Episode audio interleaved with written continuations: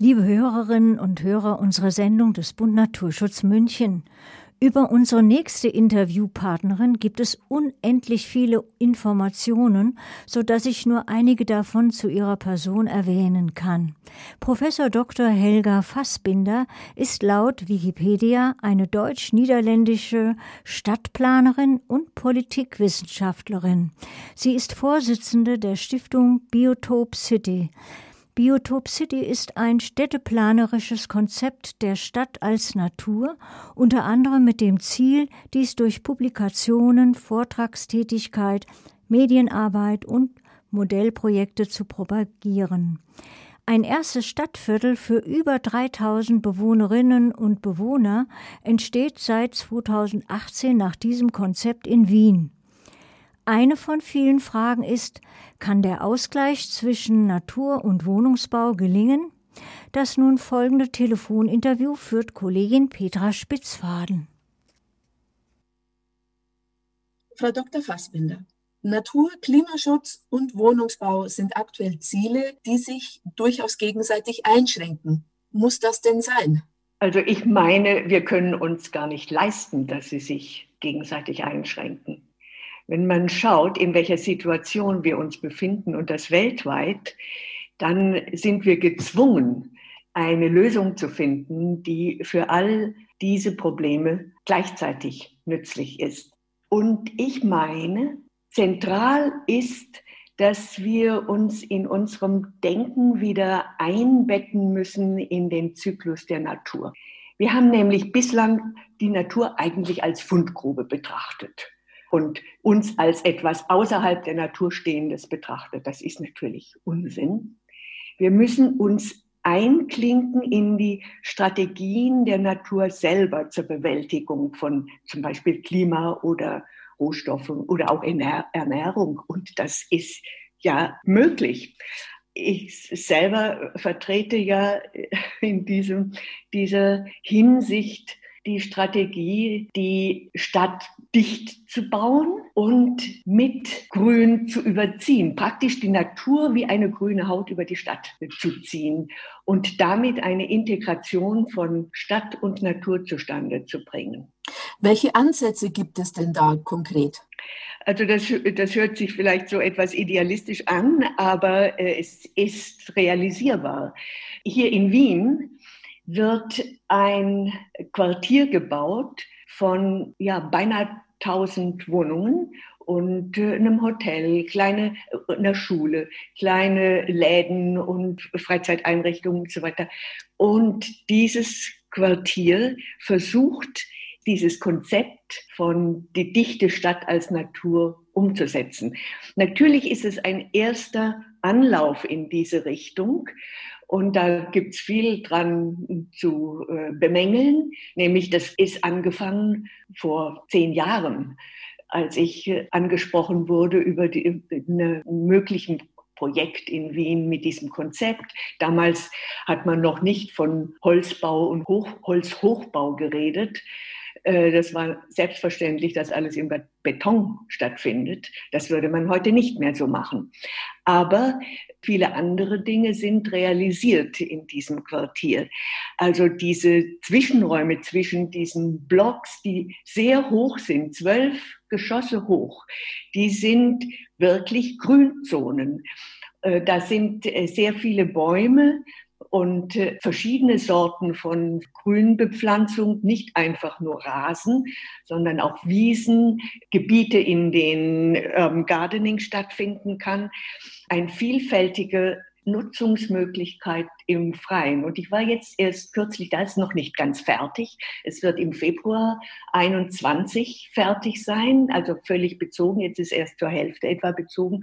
Aber äh, das, was fertig ist, ja, es hat mich wirklich berührt, dass das doch offensichtlich möglich ist. Und äh, man kann es in einem nächsten Schritt noch weiter verbessern. Also diese Frage der Begrünung an Fassaden, die kann noch bei einer anderen Bauweise weiter verbessert werden.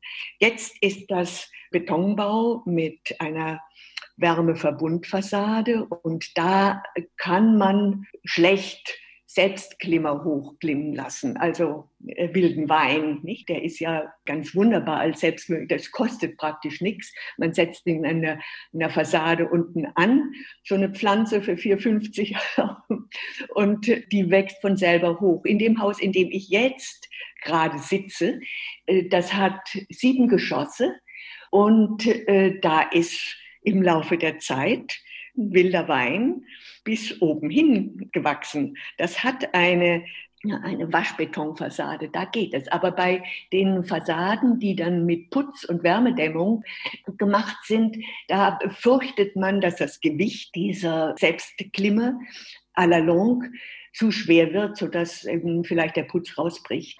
Welche Vorteile ergeben sich denn aus so einer dichten und begrünten Bauweise? Also es gibt Vorteile für uns Menschen und für die Natur gleichzeitig. Und das finde ich das Spannende. Das ist eine Win-Win-Situation. Also einmal senkt das Blattgrün die sommerlichen Temperaturen. Das ist ja in der Zwischenzeit glücklicherweise weit bekannt. Und Blattgrün filtert praktisch weg Feinstoff. Das ist gut für die Gesundheit zum Draufblicken, für die psychische und physische Gesundheit. Gleichzeitig gibt es eine Reduzierung von Energie. Das ist auch für uns also so selbst kostenmäßig sinnvoll, nämlich man prognostiziert, dass die Ausgaben für Kühlung durch Air Conditioning höher sein werden als äh, Wärmung im Winter. Und in diesem Sinne ist das also auch eine ja, Strategie der Reduktion des Ressourcenverbrauchs.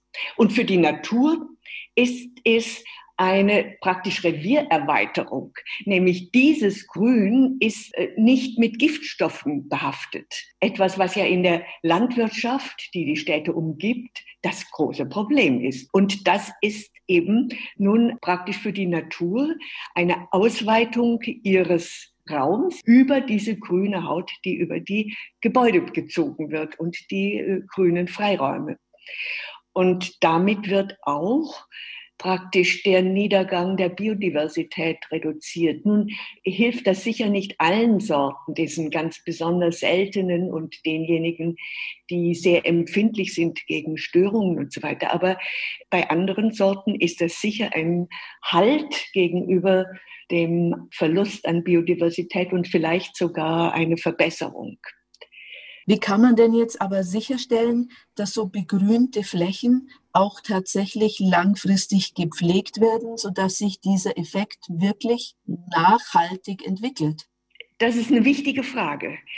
Man hat festgestellt, dass diese Art von Begrünung im Rahmen der üblichen Baukosten möglich ist. Also das sind zwei Prozent der Gesamtbaukosten, die diese Extrabegrünung kostet, mit vielen Bäumen und allem. Und äh, hier in Wien selbst mit alten Bäumen, da werden Bäume mit, mit einem Stammumfang von 35 Zentimeter gebaut.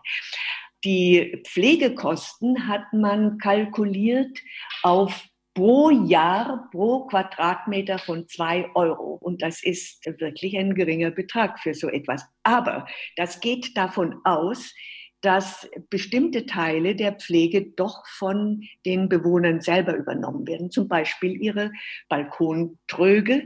Das müssen sie natürlich selbst tun. Und es wird auch davon ausgegangen, dass Menschen, die gerne gärtnern unter den Bewohnern, dass die sich zusammentun und eben einen Teil der Außenanlage begärtnern. Die Reduktion von Mäheinsatz zum Beispiel, das sind dann nicht mehr bei solchen Wiesen, nicht mehr 14 Mal im Jahr, wie bei einem Rasen, der ja ökologisch nichts bringt, sondern das wird zweimal im Jahr gemacht. Also es gibt eine, ja, eine Herausforderung durch die Pflege auch an die Bewohner. Und das hat in meinen Augen auch einen positiven Effekt. Nämlich Menschen lernen sich dadurch auch untereinander kennen. Sie werden achtsamer gegenüber dem, was sie umgibt. Und sie müssen natürlich betreut werden, zumindest in der ersten Zeit, bis sich so etwas hergestellt hat. Aber sie haben dann nachher auch einen Gewinn durch das, was sie ernten können. Wo sehen Sie denn Grenzen? Wo bleiben Konfliktbereiche, die sich auch durch eine Biotop City nicht lösen lassen? Also nicht lösen lassende Konflikte sehe ich eigentlich nicht. Ich sehe nur Schwierigkeiten. Es, eine Schwierigkeit ist sicher dies, dass es keine Flora ohne Fauna gibt. Nicht? Blattgrün ist nicht denkbar ohne äh, Insekten, ohne Vögel und so weiter. Und dann kommt sofort die Geschichte mit der Angst vor Spinnen und der Angst vor Wespen äh, und so weiter. Das ist eine Sache, die sich durch Information und Aufklärung und äh, auch Selbstverhaltenstraining. Was macht man, wenn Wespen kommen? Schlägt man danach oder nicht? Also das lässt sich lösen. Ich halte das für ein Übergangsproblem. Natürlich, da muss ein bisschen Arbeit hineingesteckt werden, auch Überzeugungsarbeit. Aber ich sehe eigentlich keine unlösbaren Probleme. Ein Problem, was wir hier in Wien hatten, war Brandschutz, weil in Wien der Brandschutz ein ganz großes Thema ist, aufgrund historischer Ereignisse mit Bränden.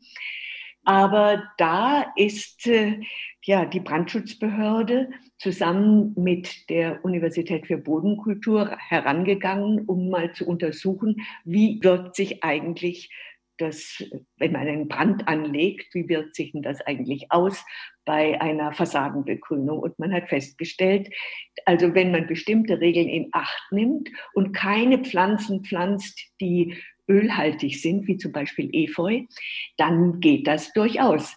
Also auch da würde ich nicht sagen, das ist ein nicht lösbarer Konflikt. Frau Dr. Fassbinder, vielen herzlichen Dank fürs Gespräch. Sehr gerne.